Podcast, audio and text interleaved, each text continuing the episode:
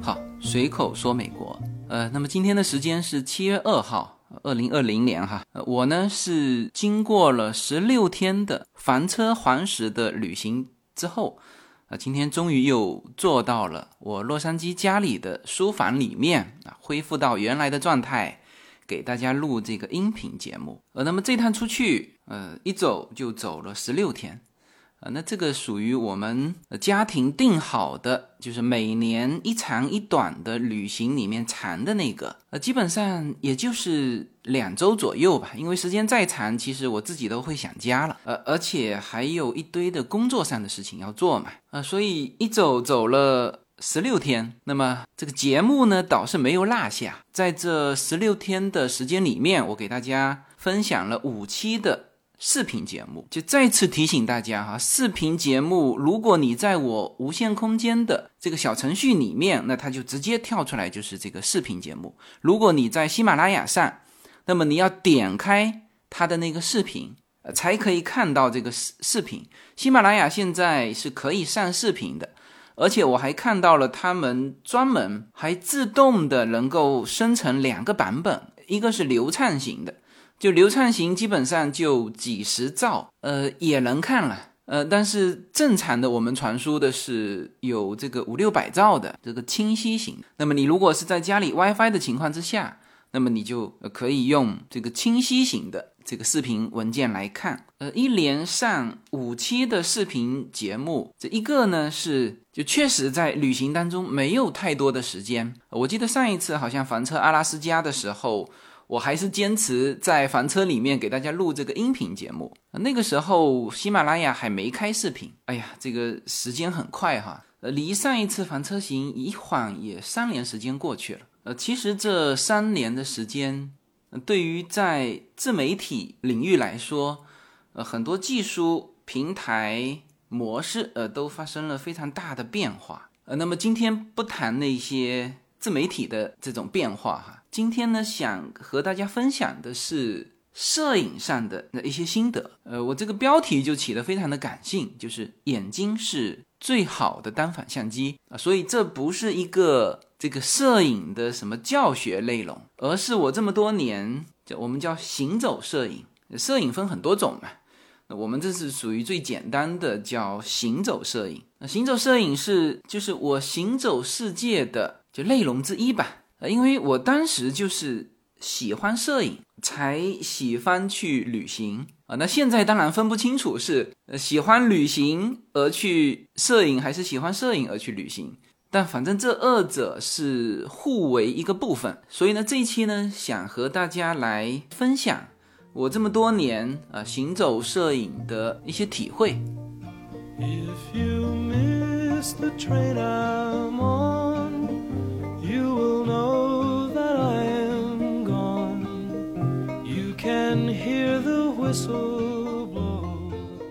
呃，关于这期的标题“眼睛是最好的单反相机”，这个话不是我近期总结出来的。其实我在呃当时在国内行走的时候，呃，我就说了这个话。我印象还比较深，是在我行走新疆的时候，呃，那个时候就有这种感悟啊。那这个时间应该在接近十年，因为那个时候。这个优娜刚刚出生啊，那个时候啊，应该算是最后一次我和叶子的这个单独的，就是不带上孩子的这种远途旅行啊。那么这句话是那个时候我说给另外一个旅行的朋友的。其实我们在旅行的过程当中，大家也都有这种体会哈，就是因为摄影是旅行的。呃，必不可少的一部分，呃，就是这个关于旅行摄影啊，就我们可以把它分成好几个类型的旅行摄影者啊，但是到现在为止，我还没有见到那种就是骨灰级别的，就是真的说只戴着眼睛去旅行的啊。那这个这个，我相信这是最高境界啊，但基本上所有的驴友当中啊，这个都多多少少带着相机。但是也非常明显，就是对于旅行摄影的这个类型也分得非常清楚。比如说我哈，那我是属于那种踏踏实实的，就背着很重的相机。就我我包括这一次就是这个养成习惯了哈，就是包括这一次房车去黄石，呃，因为走一些徒步道的时候，我还是非常的习惯性的就背上一瓶水啊，然后再背上比这瓶水重两三倍甚至三四倍的我的摄影器材。嗯，那么这个应该是就叫中规中矩，呃，基本上呃大多数的叫做行摄爱好者，就行走摄影的。爱好者都是呃跟我差不多，哎，那么这是一种类型，也非常典型啊。呃，那么还有一种类型呢，呃，大多数是经历过这种这种背重型器材的这个过程，我说的是大多数哈。然后呢，进入一种就介乎啊，像我们这种背摄影器材和呃直接没有摄影器材，就是用眼睛看的这个之间，它的设备会轻很多，就是。你看上去他好像没带设备，呃，但实际上呢，他可能会有一个微单，呃，或者是那种早期的时候带的那种那种徕卡相机，就是就不像我们这种单反，你藏都藏不住嘛，只能把它挂在外面嘛，是吧？呃，这又是另外一种类型。当然，这种类型，呃，我更多的接触到是背过摄影器材的这个过程的，就他已经从那个呃，一种是实在背不动了，还有一种就是他的那个境界。就到了，就更多是用眼睛看，然后实在遇到要留念的，把这个也是不错的相机哈扒出来呃，那么这种又是另外一种类型的这个行摄爱好者，他也行走也摄影，但是摄影在和他的这个行走比起来是偏轻的啊，那那种全程背摄影器材的行走和摄影之间，它的重点是放在摄影啊，所以这是两种不同的类型。呃，那么当时我说啊，其实眼睛是最好的单反相机的时候啊，那个沿途还说了很多。一方面呢，当然这个从技术的角度，为什么眼睛本身就是一个很棒的，就是所有的单反相机都是模拟眼睛，就所有的相机吧。那么单反相机在相机里面就是属于叫专业摄影的一种器材，呃，一种器材之一吧。这样说比较比较照顾到呃其他的更新的一些东西哈。但是所有的一切都在模拟这个眼睛，那所以当时和那个正好他向我请教这个单反的快门、光圈和感光度的时候，我就用眼睛，就从技术上用。眼睛来给他讲这个，然后最后说到说这个行走摄影的最高境界啊，就是只用眼睛看。所以当时就举了叶子的例子，就因为我们当时一行就正好是叶子啥都不带，因为他有我在嘛。呃，其实也不能这样说哈，就也许他内心就是不 care，呃，那他就变成是就是我真正的就所有的，我认为哈，还是我认为，因为这个。很主观，很主观，就是我认为的所有的行走摄影者，最后呢，最高境界就是抛掉就设备，就是用眼睛看，叫手中无刀，心中有刀嘛。这个我们常常说，武学的最高境界就是手中无招，心中有招。啊，对，就当时就举到，也是一种调侃吧，就是举到叶子的例子。呃，那么像叶子这种就不带任何。这种摄影设备的，那么他看到的美景一定比我这种在后面摆弄摄影器材的要来得多啊！这这是一定的哈，就是眼睛看到是很快的，但是你要通过单反相机把你眼睛所所看到的这个东西呈现出来，其实你要在那边操作你的单反相机要操作一段时间取的这个景光线是吧？当然现在是可以后期。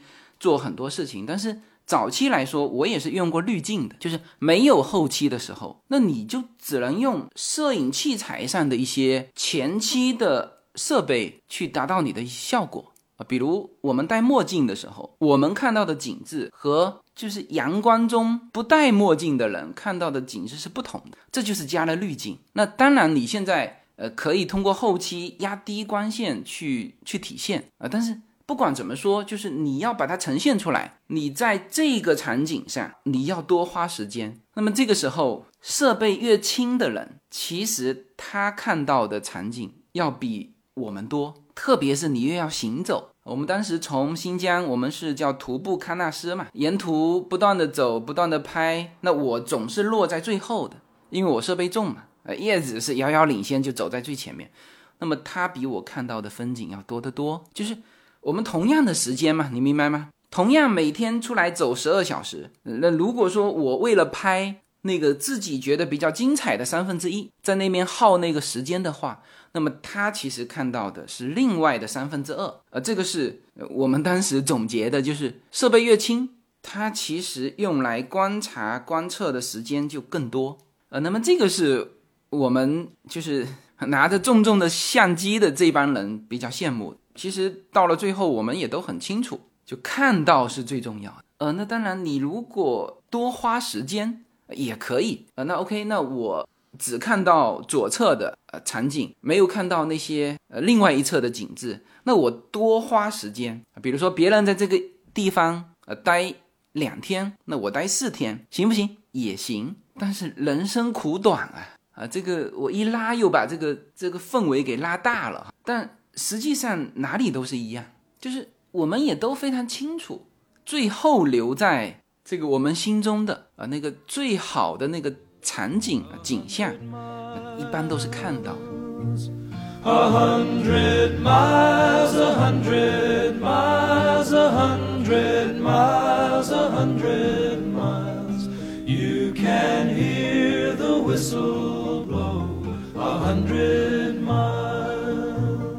随口说美国的听友们，大家好。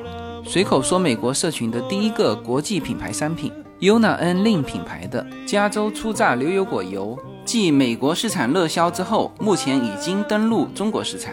大家现在就可以在节目的下方找到我们社群自己的跨境电商平台的二维码链接，点击购买全新的加州初榨牛油果油单品礼盒装。自由军把美国最优质的农产品直接连接到中国的餐桌，在自由军的无限空间公众号中，大家也能很方便的找到我们的中美跨境商城 Better Life 跨境电商平台，欢迎大家点击实现跨境购买。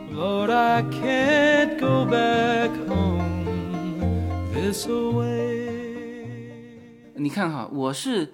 常常会有这种感触，就是就一个是刚才说到的，就是你和人家同样的时间，人家走的多，那比你看的多。所以说，我们现在第一个说这个单反相机啊，或者说我们的摄影器材就拍不到，就第一个当然就是你根本就没看到，那人家看到了。你说我多花时间，那问题是这个同时旅行，同样是十六天啊，或者说这个徒步喀纳斯，呃，同样是。两天，那你只有一天十小时，而且大家一起走，你不太可能花两倍的时间再去看。那，时间、空间、光线都不同了。那就是一个是你的摄影器材就不如你的眼睛的是，你根本就没看见，对吧？这是刚才我们这些人羡慕只戴眼睛去看的人的一个方面。那么第二个方面呢，就是你看到了，你拍不下来。那这个我相信。很多很多行走摄影的这个朋友们会有这种体会，就这里面又分两种情况。那一种当然就是设备上拍不下来，什么意思呢？就是比如说我们看到的是一个呃两百七十度的呃一个大景致，比如说我们站在大峡谷看下去啊，或者站在马蹄湾看下去，或者是站在这个黄石湖看过去，是吧？你你最大的广角，其实你无法体现眼睛看到的那个效果。那么还有呢，就是就当一个场景远景和近景光线不同的时候，其实你很难把它拍摄呈现出来。那当然现在会有那种后期去调啊，就是把暗部的这个调亮，把亮部的压低。但是这个跟你眼睛看到的完全不一样，因为。你的眼睛其实是瞬间把两个场景，就是你扫一眼近处的，再扫一眼远处的，就是两个你看到的都是清晰的。那实际上在你的脑海当中是两幅画面的叠加。那现在我们的手机上三个摄像头，它就是这种原理，就它自动的把近处的给它拍得很清晰，啊，然后甚至这个还调亮，然后远处的呢拍的就是更加的模糊，有景深，就是去呈现这种效果。它是用三个摄像头去去叠加。实际上我们也是，比如说我们一眼扫过去，你扫过去的每一帧，就是我们说画面每一帧，我们眼睛看的时候是动态的。我们的眼睛是一个就特别棒的相机，它看远处的时候。他会看得极其之远，而且你看远处的时候，你其实是把那个远处的局部，就是你看的时候，你会发现那个东西很大呀，是不是？但是你一拿相机一拍，你就觉得那个东西好小，很远，拍不到。但是你用眼睛看的时候，你是可以看得很清楚的。所以这个时候眼睛是巨大的，是巨长的这个长焦。好，那么这个时候呢，你眼睛迅速的移动。也就是说，你把 n 个长焦的远景就结合在一起了，而这个时候你呈现出来的眼睛呈现出来的是一个广角。那呃，会摄影的人都知道，你你这个镜头上你装了长焦，那你就不能装广角，是吧？它一机一镜嘛。那所以很多人挂两个机头，我不知道现在还有没有人这样哈。但是我们正常的行走摄影的都是挂两个机头，我是没挂的哈，但是我经常切换啊，长焦拍拍，广角拍拍。但眼睛是迅速的长焦与广角之间的切换，是吧？那这个是近景、远景，你一定拍不出你眼睛看到的那个效果。还有就是大家都忽略掉那个光线的问题，就是眼睛是迅速调整你的光圈。呃，会摄影的都知道，摄影三大要素嘛，速度、光圈和 ISO，就是就是感光度。呃，那么人的眼睛是就是迅速调整这些，你都不要换镜头，你都不要设这个什么 ISO，你都不要调整光圈，它迅速的自动变。当你看就是同样你的眼前一幅画面，你看到阴影的部分的时候，你的注意力在这里的时候，它迅速的把这个光圈放大，这个光圈放大就是数值缩小哈。光圈放大，所以你看到，你用眼睛可以看到很很细节的，就是光线落的这个部分。然后你这个时候迅速眼睛啪一转，看到那个光线极为强烈的地方，你也会看得很清楚，因为它迅速的把光圈调小了。然后这个时候你的脑海里面是这两幅画面的叠加，而这些东西是单反没有办法做到的。就是你说现在的手机。我现在是非常感叹于现在的那个，当然首先是华为开始的，好像，但现在苹果手机也有那么三个镜头嘛，就是你像叶子这次换了呃最新的那个苹果，就它拍出来的人物啊，就是比我用单反拍出来的好。为什么？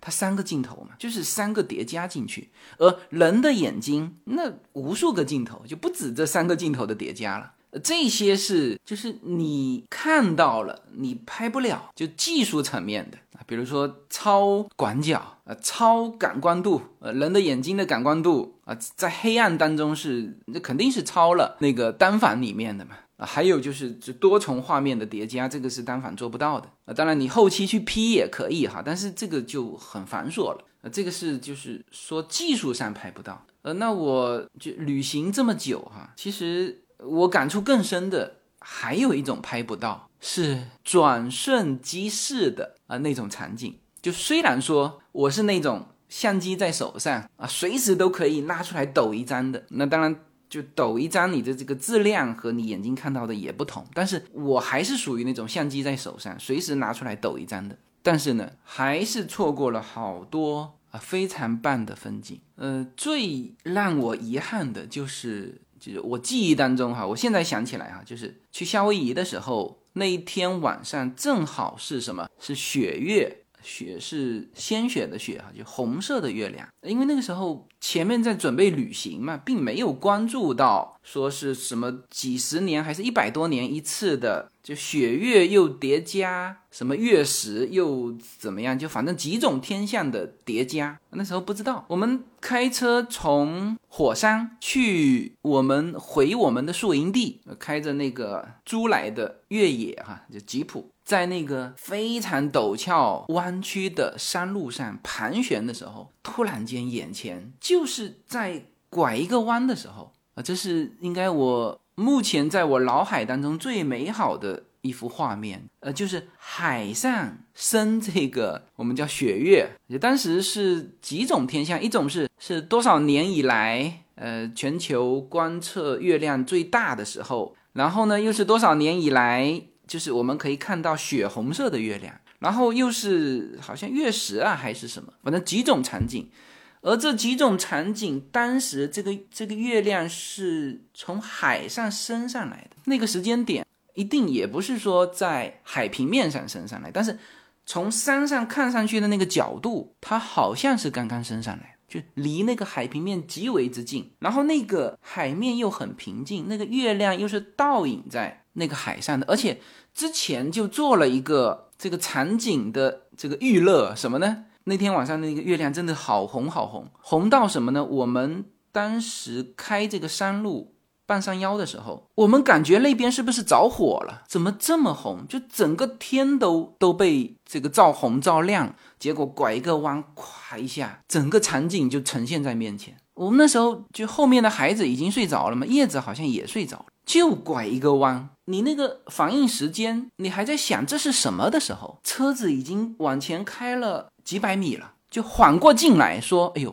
这个场景好美啊！”呃，车子已经已经又拐了好几个弯到前面去了。你这个时候当然也在希望说：“哎呦，这个场景是不是前面有还有啊？”甚至我们能够幻想说：“哎，这个旁边是不是有适合停车的地方？我我可以下来拍一张。”但是没有这种机会了，就是那个场景，然后直线下坡就到了我们营地了。然后站在我们营地上看不到月亮，就是那个位置不对。然后就这个画面就是定格成为我旅行途中啊最美好的画面之一。这么多年的旅行过程当中，像这种画面，我相信每一个人都会有很多。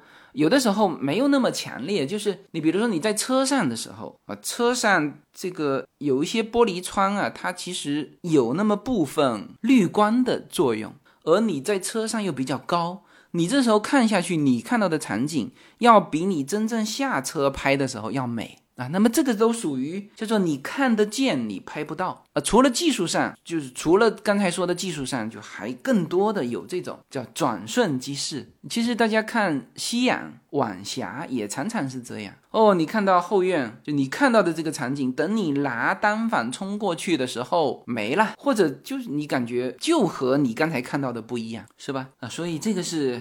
就我们当时就总结出来的，说眼睛是最好的单反相机，就是你眼睛看到的肯定更多嘛。有一些是因为我们特别注重拍照，反而失去了就另外一半的这个看到的这个这个机会。没有什么能够阻挡。没有什么可以阻挡对自由的向往。大家好，这张专辑的播出时间是每周一周五的下午，每周两期，不见不散。现在大家除了收听我的音频节目之外，还可以加入我的微信公众号，公众号的名字是无限空间，这是一个。跨越中美的自由连接的社群，大家可以通过这个公众号找到您所在的城市或者是您喜欢的微信群，加入随口说美国的社群。同时，也在这个公众号里面啊，已经建成了随口说美国的 IP 矩阵，名字叫做星辰大海。在这里面呢，大家可以听到更多的跨境主播为您分享的更多的跨境内容。当然，您如果希望随时能够追踪到随口说美国的各类信息。您还可以登录新浪微博、今日头条、抖音去搜寻“随口说美国”。移动互联网的神奇之处呢，就是可以把同类的人拉得很近，让我们勇敢开始，活成喜欢的那个自己。好，那么呃，通过刚才呃，我基本上把这个标题。呃，无论是从理性的呃这个角度啊，比如说这个长焦、短焦啊、光圈啊、感光度啊，来呃体现这个你看到的和你拍到的的这个差别啊，这个是从理性的角度。那么呃，也从感性的角度来说明啊，这个眼睛是呃最好的单反相机啊，就是这个主题啊，基本上。我就把我想表达的都表达了，呃，那么最后这个环节呢，我再澄清两种偏差吧。呃，这两种情况我们其实常常遇到哈。呃，一种就是看到一些影像作品，比如说看到一张摄影作品啊，比如说呃看到大棱镜，那有些人就会有这种态度，就是我看到了这张照片，呃，那我就去过了这个地方。照片当然是用来分享的哈。啊，但是每一张照片啊，其实我们说的摄影作品啊，都是一个作品，就是这个作者拍出来的这张照片啊，和你亲身走一遍大棱镜，那那个是完全不同的。因为我们都不说，呃，本身这张作品，本身这个图片，它其实有有很多的局限性啊，比如说它只能体现一个局部啊，体现呃特定的光线。啊，或者说体现作者要给你体现的光线啊，就都不说这些，就感官上的。那实际上就分享行走摄影的作品是不能替代你去行走的啊。那当然没有机会去那看看美景啊，也是一种也是一种得到哈。啊，但是有机会啊，其实还是要自己去走啊，自己眼睛看到。啊，这是一种一种偏差啊，但这种偏差不是我这个环节要表达的重点。我重点想讲的是另外一种偏差，就是呃，我们当时去完新疆回来之后呢，我那时候是写博客嘛，啊，就是把沿途啊比较呃经典的自己的一些作品就写了首页嘛，然后呢分享给了呃这旅途中的这个同行的这些朋友。然后就还是那个，就是我教他单反的那个新手哈，他就回复我说：“他说，哎呀，他说你拍的这些照片啊，好像我都没走过一样啊。那当然他是用了好像嘛，实际上他自己也很清楚，就是我们共同走过。但是呢，他说我拍的那些地方他没走过。那这个时候就引出一个话题了，就是这个世界啊。”到底是不是充满着假象？就比如，就他看到我的照片，就明明共同走过，但是他觉得我拍的那些地方他都没走过。啊，这个我知道什么原因哈。一个啊，当然就是我比较会选择局部啊，就是整个画面的构图，他可能看到的不是这个局部，因为我小的时候学画画嘛，所以这个基本上构图会呃比较好。那么。还有一点，其实很关键，就是因为我们当时去新疆那边，就是光线太强烈，呃，他没有戴墨镜啊，然后呢，他的镜头也没有配滤镜，所以无论是他的摄影作品，还是他自己看到的那个那个世界，那个光线太强，光线太强导致了什么？就我们说一张照片是最最没得救的问题，就是过曝嘛。过曝有的时候。不是说整张照片就变白了，就是你体现不出细节。而过曝的问题是在于光线过于强烈，所以滤镜就是解决这个这个问题的。然后我们看这个世界的时候，有的时候光线太强烈，为什么一定要戴墨镜？除了保护眼睛之外，就是你戴完墨镜滤掉那个光线之后，这个这个你眼前的那些你才看得清楚。就是光线暗下来之后，这个细节出来了。我们。前一阵子，我的一个摄影师的邻居哈，就是他考了很多非常高清的这个电影，就是来我家看嘛。然后就聊到一个说好的显示器啊，或者说好的那个那个投影仪呃投影器，它不是说越亮越好啊，其实就是好的这个这个显示啊，是把暗处显示出来，它能够把暗处的一些细节显示出来。啊，所以他看到的世界和他的作品偏白，然后他就觉得我的和他的不一样，就更漂亮。所以他有的时候会觉得，他说：“那你这个是不是色彩调鲜艳了？”其实我们把，比如说哈，蓝天，就我拍到的蓝天就比他蓝，为什么？它偏白嘛。那只要把这个光线一滤掉，其实不是颜色调鲜艳了，而是就更多的去呈现那个蓝色。所以我知道他的问题。那么重点也不是那个问题啊，就问题就是到底谁看到的世界是真实的？就是关于这个问题，我好早好早之前我忘记掉讲哪一期节目的时候，我有说过，我看过一本老美写的摄影的书，他也提到这个问题，就是这个世界到底什么样是真实的？因为它是一一本摄影的书嘛，那他就用摄影的这些速度、光圈、感光度来讲讲述这个问题。我们就举这个速度这个例子，比如说你站在呃瀑布面前。你这个时候用这个十五分之一秒的速度去拍它，那么你的作品是什么样子的？就是你的瀑布就会变成呃那种那种丝的形状，就是急流而下的水就变成一条线，是吧？用十五分之一秒啊，甚至呃更慢，这个丝线就更多啊。那你如果用六百分之一秒。或者八百分之一秒去拍这个瀑布的话，那么它所呈现的就跟刚才是完全不同的画面。那甚至你用千分之一秒，你会把每一颗水滴都拍出来，就溅起来的那个、那个、那个、那个水滴，是吧？好，那么那本摄影书里面就问你说，那么到底这个世界是十五分之一秒的那个样子，还是一千分之一秒的那个样子，是吧？到底哪一个是真相？其实当然很简单，就两个都是真相嘛，只是就就是它是从速度的角度，呃，就这个角度别人很很少去思考过。我们常常说从角度啊，正面反面，那当然看到的是不一样，但也都是这个事物本身，是吧？光圈亮和暗，就刚才说了，就我看到的蓝天，呃，我的作品里面的蓝天都比它蓝，为什么？因为我压低了光线嘛。那还有就是。这个很少人提及的，就是用速度的角度。呃，我说现在这个单反啊，就还有一些功能是这个最先进的，呃，这种手机相机是还是不能取代的。就比如说我在大提顿给优娜或者我自己也拍哈，就是我们拍的那个高高跳起的那个动作，就是定格在那里，就是我们用就高速的快速连拍，就是摁下去不动，啪啪啪啪啪一直拍。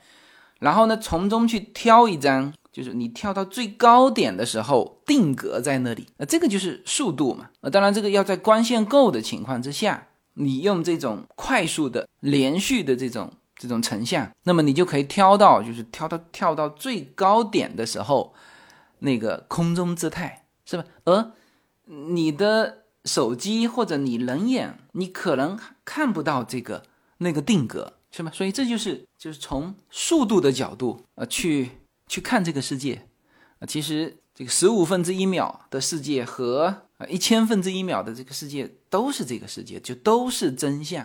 就我们常常说叫价值观、世界观，呃那么从就这个问题上也能看得出，就是我们是怎么看待这个世界。就这个世界，其实我们看到的都是局部，那么。每一个局部都是都是真相啊，就像这个摄影作品，其实都在体现局部啊。那有人说，那眼睛看到的就是一个完整的，其实你眼睛看到的也是一个局部。就是原先我们认为啊，就是站在地球的这个最高点啊，我们就可以看清，就只有这种摄影角度了吧，是吧？